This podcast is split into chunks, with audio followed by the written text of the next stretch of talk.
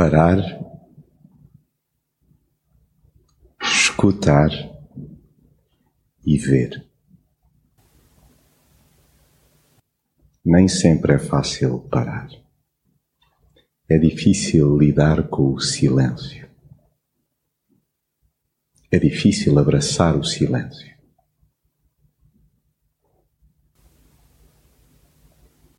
Todos nos vemos literalmente à nora para escutar como deve ser.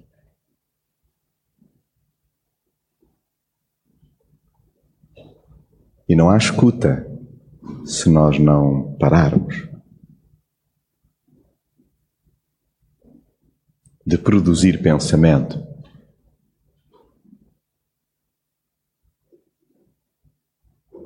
Todos nós desejamos muito ver, mas quantas vezes só olhamos?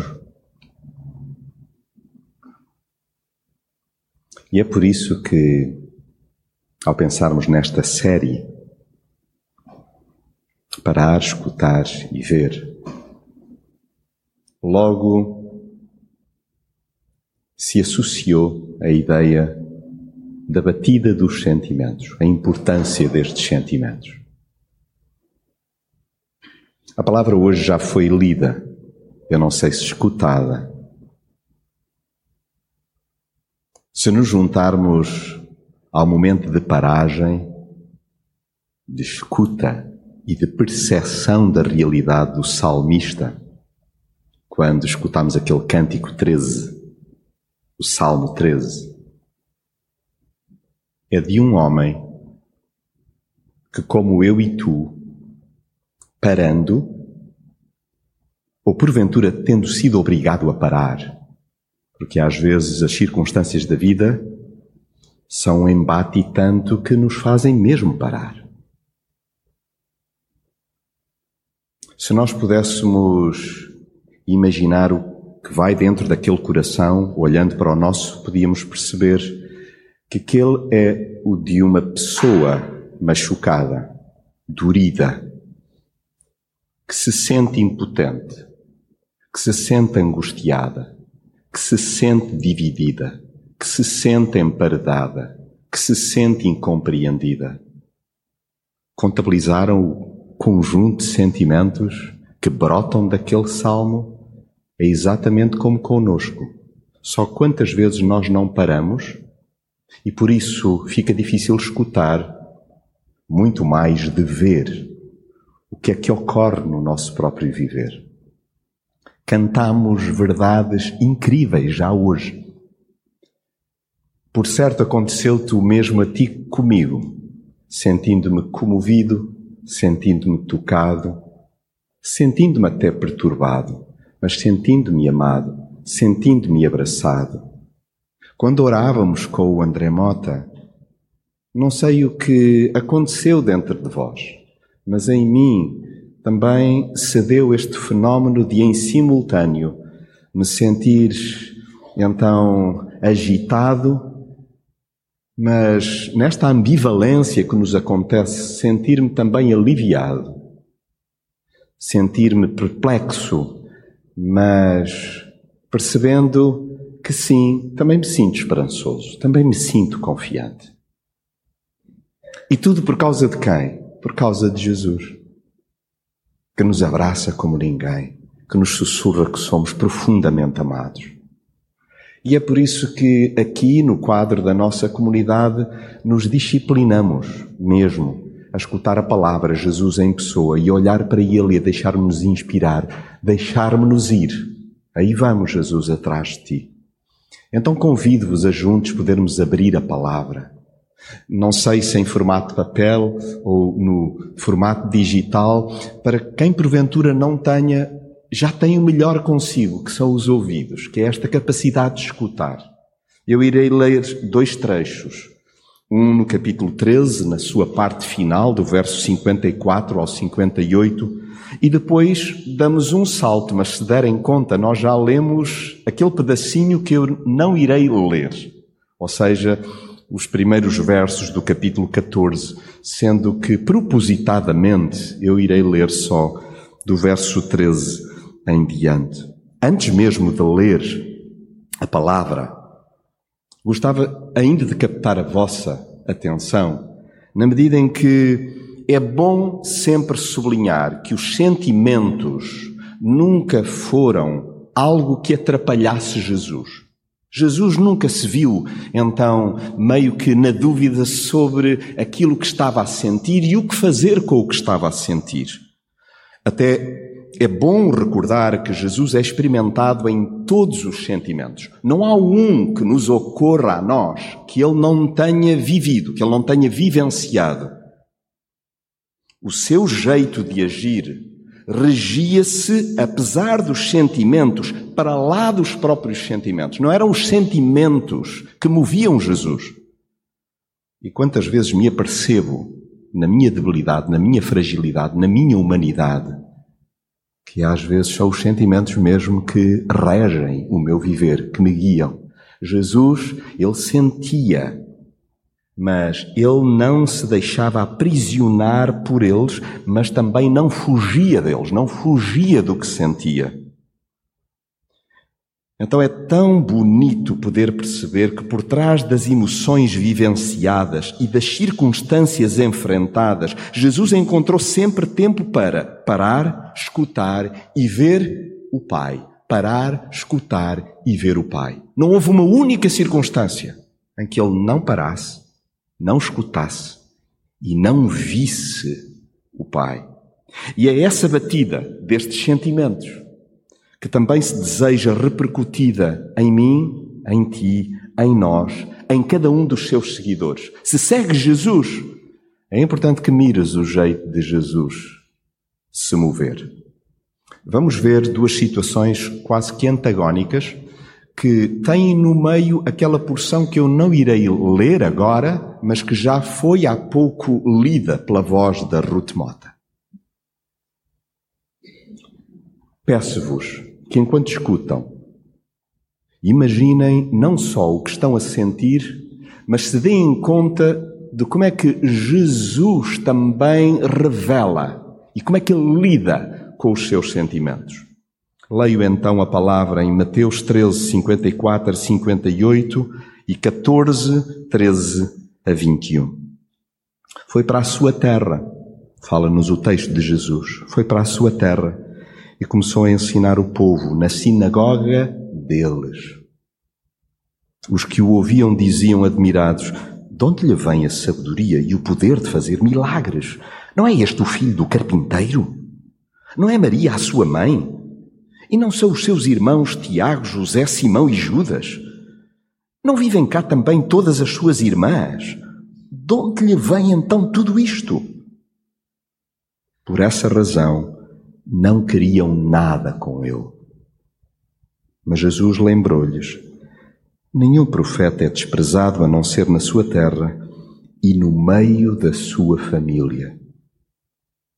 E por causa da falta de fé deles, Jesus não fez ali muitos milagres. Capítulo 14, verso 13. Quando Jesus recebeu aquela notícia, que notícia? A notícia do assassinato de João Batista. Ele retirou-se da barco, ele tinha acabado de receber esta bomba, esta notícia que perturbou fortemente então os discípulos de Jesus. E o que faz ele? Retira-se da barco, foi sozinho para um lugar isolado. Acontece é que a multidão, ao saber disso, deixava as suas povoações e seguia-o por terra. Assim, quando Jesus desembarcou, viu uma multidão enorme e sentiu-se comovido com aquela gente e curou todos os doentes que havia entre eles ao entardecer, os discípulos foram ter com ele e disseram-lhe: Já é muito tarde e este sítio aqui é isolado. Manda esta multidão embora para que vão às aldeias comprar alguma coisa para comer. Porém, Jesus observou: Não há necessidade deles irem embora. Deem-lhes vocês de comer. Os discípulos responderam: Mas olha que só temos aqui cinco pães e dois peixes. Tragam-mos cá, disse Jesus. e deu ordens para que a multidão se sentasse na relva. Depois pegou nos cinco pães e nos dois peixes, levantou os olhos para o céu e deu graças a Deus. Partiu os pães, deu-os aos discípulos e os discípulos distribuíram-nos pela multidão. Todos comeram até ficarem satisfeitos. E com os bocados que subjaram, encheram-se doze cestos. O número dos homens que comeram andava por volta de cinco mil, não contando as mulheres e as crianças. Há pessoas, das quais não me excluo, que por mais familiarizadas que estejam com Jesus, permanecem às vezes impenetráveis, insensíveis. O fascínio com a mensagem de Jesus está lá mas deixam-se vencer por obstáculos internos. Porque lhes é difícil parar, escutar, e por isso não lhes é possível ver o alcance do amor de Jesus. Por mais que o ouçam, espantam-se com o seu ensino, mas ainda assim permitem que as dúvidas se sobreponham à fé. Lembram-se do ocorrido na sinagoga? Jesus que volta para os seus, depois de ter ministrado parábolas intrigantes, que estão lavradas lá no capítulo 13. E é no finalzinho, no capítulo 54, que nós vemos que Jesus, ele entende, eu vou voltar para o meu seio familiar. Ainda assim, a proximidade de nada valeu àquelas pessoas. Antes lhes aguçou a indisponibilidade espiritual. Foi-lhes difícil crer que Jesus fosse assim, simples e humilde. Assim.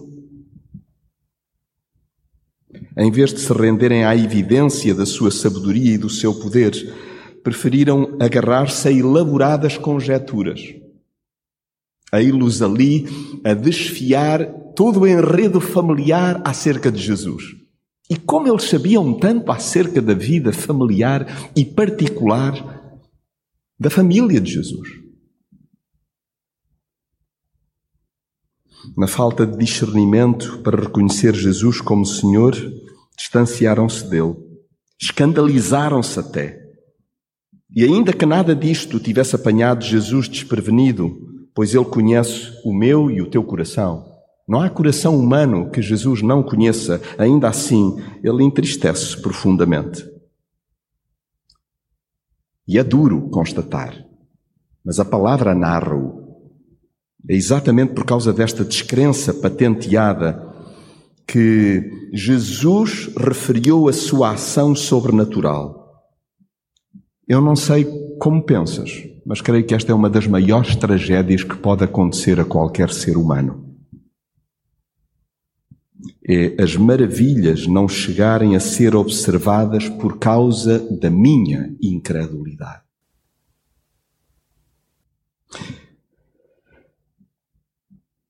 Porque quero parar, porque quero escutar e quero ver, redigi para mim, divido convosco. Eu desejo fazer tudo para manter um coração sensível a Jesus. Então, o que é que eu estou disponível, desejoso de fazer? Mirá-lo, olhar para ele, ver como ele se comporta em ambientes adversos. Se nos colocarmos por instantes que seja na sua pele, nós percebemos: oh, eu já vivi isto. Eu já estive em lugares e em ambientes onde me olharam de soslaio onde puderam quase que de forma telegráfica dizer qual é a minha proveniência, mas com desdém. Então quero mirar Jesus, fascinar-me com o modo como ele transparece amor e amor em graça e verdade. Lembrar isto. E que amor foi este? Como é que ele transpareceu? Nós olhamos lá para Mateus 13, verso 54 e percebemos, ele desejava, ansiava estar no meio dos seus e abraçá-los em amor, em graça e verdade. O que quer dizer que também eu desejo que a batida dos sentimentos que levaram Jesus a ir em direção ao outro, também a mim me leve a ir em direção aos meus conterrâneos. Nós partilhamos a cidade com tantos. Lia por estes dias pensamento de Henry Nouwen, que muitas vezes eu opto por ser hostil em vez de ser hospitaleiro. Eu opto por estar em antagonismo ao invés de estar escancarado para acolher o outro, mesmo que o outro opte por rejeitar.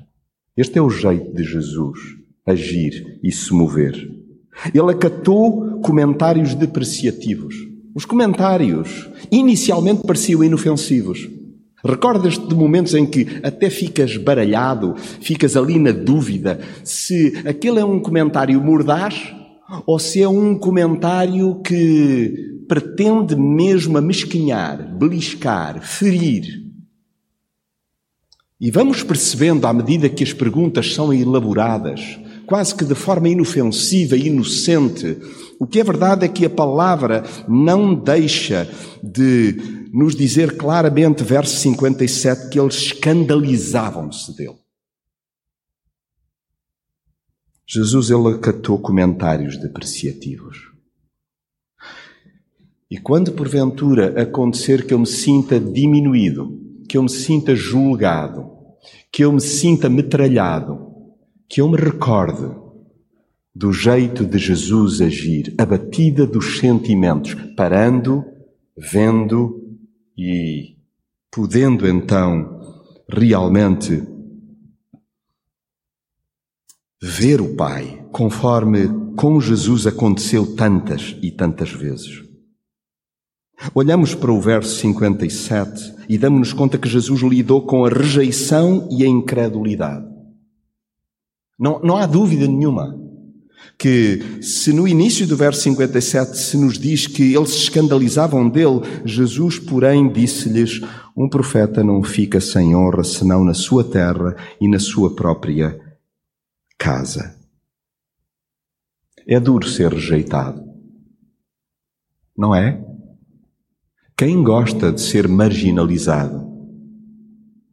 É tão violento quando nós nos sentimos ostracizados, remetidos para um canto. Já vos aconteceu sentirem-se insignificantes? Sentirem-se espezinhados? Olhem, a nossa língua é tão rica que há muitos mais sentimentos que nos invadem, que nos percorrem para lá da roda dos sentimentos. Porque se vasculharmos a roda dos sentimentos, não vamos encontrar lá sinto-me espezinhado, sinto-me amarrotado, sinto-me emparedado. Agora, o que é verdade é que Jesus aceitou a escolha alheia e acolheu o insucesso. Porque nos tempos que correm isto é visto como insucesso. Nós, com uma preocupação enorme em produzir, em poder dar vistas, colocar em grandes cabeçalhos aquilo que fazemos, no entanto, Jesus simplesmente, diz-nos o versículo 58, não fez ali muitos milagres. É o que o texto afirma. Por causa da incredulidade deles. Eu desejo aceitar a escolha alheia. Lembram-se da oração do André? Senhor, eu desejo aceitar o outro e não julgá-lo. Não cobrar, não desistir, não apontar. Eu desejo fazer como tu, Jesus. Quando olhamos para o verso 13 do capítulo 14, o texto diz-nos o seguinte: Jesus, ouvindo isto, retirou-se dali num barco para um lugar deserto à parte. E quando as multidões o souberam, seguiram-no a pé desde as cidades. Nós diríamos que acontecer isto num curto espaço de tempo dá cabo de qualquer um, da sanidade de qualquer um. Jesus foi rejeitado no lugar onde todos o conheciam. E depois surge aquela notícia de perseguição abusiva, de injustiça, um sentimento brutal de impotência perante a ferocidade, a maldade de Herodes. E de Herodias, e de toda a corte, e de todo o sistema judicial. Vivemos tempos assim tão diferentes? Não. Nem à escala local, nem global. Vivemos tempos muito parecidos.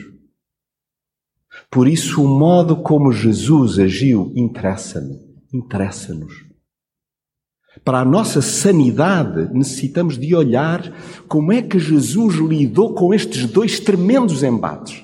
O que é que há de mais poderoso para esmagar o coração humano? A rejeição e a injustiça a céu aberto. E Jesus vivenciou isso no seu ministério terreno até à cruz. Então, quando olhamos para este relato verso 13 até ao 21 do capítulo 14, não há como não nos emocionarmos. Os momentos de quietude foram sempre procurados por Jesus e ele jamais se sentiu impedido de, ainda assim, se aperceber das necessidades das pessoas. Ou seja, o sofrimento vivido não toldou a sua percepção de quem estava à sua volta. Sabem quando nós nos sentimos assim em modo gruta? E damos-nos conta que isto é muita areia, é, é um acontecimento violento demais sobre a nossa própria existência e é como se nós tivéssemos de nos proteger não querendo ver o sofrimento dos outros, porque já nos basta o nosso. No entanto, Jesus, a despeito disso, ensina-me, ensina-nos algo importantíssimo quando estamos aflitos. Quando te sentires angustiado, pressionado, injustiçado, olha para Jesus. E aprendemos muito sobre o que Jesus optou por fazer após ser rejeitado na sua própria terra e o que Jesus resolveu fazer quando João Batista foi assassinado. O texto diz-nos que o seu desejo intenso de estar a sós com o Pai foi de tal ordem que ele rumou para um lugar onde esse silêncio, essa solitude pudesse ser garantida. No entanto, isso nunca obstou a que, identificasse, a que se identificasse com aqueles que o rodeavam. A sua compaixão era perceptível no modo como abraçava e debelava quem o buscava. Que inspiração é Jesus! É tão interessante que os seus seguidores. Está-se a falar de nós agora. Agora somos nós que entramos em cena. Qual é o nosso jeito de agir? Exatamente como o dos discípulos. Os seus seguidores, em muitas ocasiões como esta, são tristemente mecânicos, altamente pragmáticos. Produtores de soluções. E quando não as têm, ainda debitam alternativas. Vejam, rebobinamos. Nos imprevistos que surgiram, o que é que os discípulos fizeram? O que é que nós fazemos? Eles apontaram para soluções rápidas e imediatistas rechaçaram, deitaram para longe as dificuldades, para longe dos próprios ombros, atribuindo aos interessados a responsabilidade de resolverem o nó no estômago. Olha, eles que resolvam. Esta multidão é melhor dispersá-la. É melhor enviá-la embora. Jesus não manda ninguém embora. Jesus não manda ninguém embora. Jesus, felizmente, não me manda embora. Eu espero que cada um aqui hoje possa dar-se conta. Felizmente, Jesus não me virou as costas. Jesus não me mandou embora. A despeito do que lhe fiz, a despeito dos comentários sobre ele de si, a despeito dos pensamentos, às vezes, de que ele não é capaz.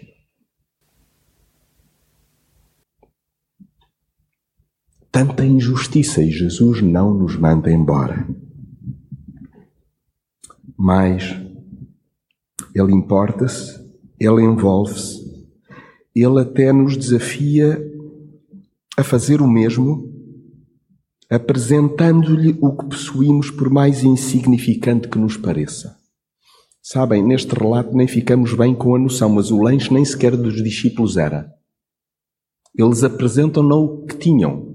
Foi o que um menino, em fé, disse: Ah, mas eu tenho aqui algo. Então, nas suas mãos e sob a sua bênção, tudo se multiplica. Procedamos conforme as suas indicações e experimentaremos a alegria diária de participar nos seus atos de amor. Então, tomei algumas notas para mim também, porque estou mesmo determinado a parar, a escutar e a ver. A batida dos sentimentos de Jesus e a querer proceder como Ele. Então eu quero reparar observar o seu jeito de agir, poder dar conta que é extremamente importante para mim recolher-me na hora da dor e do luto. Na hora da dor e do luto, Jonatas, procura ter momentos de quietude para parar e dar conta do que estás a sentir e poder escolher em conformidade. Foi isso que Jesus fez.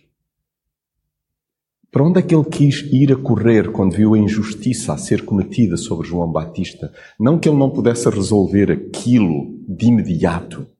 Os anjos, todos lhe obedeceriam. Mas o que fez Jesus? Correu em direção ao Pai. Foi esse o seu desejo.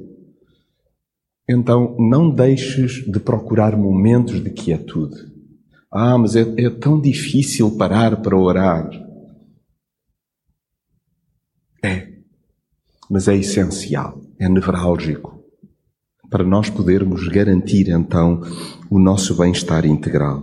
Na urgência de me comover e envolver, que eu possa realmente então recolher tempo para estar com o Pai. Também nesta urgência de me comover e envolver com as pessoas doridas, sempre que desembargo, desembarco em algum lugar. No versículo 14, eu acho delicioso o que o evangelista acaba por partilhar connosco. Diz assim: Ele, ao desembarcar, viu uma grande multidão e, compadecendo-se dela, curou os seus enfermos. Que eu e tu nesta necessidade que há de nos comovermos e de não sermos insensíveis e de nos envolvermos com as pessoas que estão doridas sempre que desembarcamos em algum lugar. Olhem, às vezes chegamos ao lugar de trabalho, chegamos a um supermercado, deparamos com pessoas que não conhecemos em lado nenhum naquela carruagem, no transporte público, e foi aí que desembarcamos. E vemos olhares, vemos pessoas feridas, vemos pessoas como nós escangalhadas, e o que importa é que nós possamos verter o modo como Jesus procedia, tendo desembarcado ali, comoveu-se. E foi um agente de cura. E assim como Ele nos tem curado, Ele deseja que nós possamos ser também estes agentes de cura.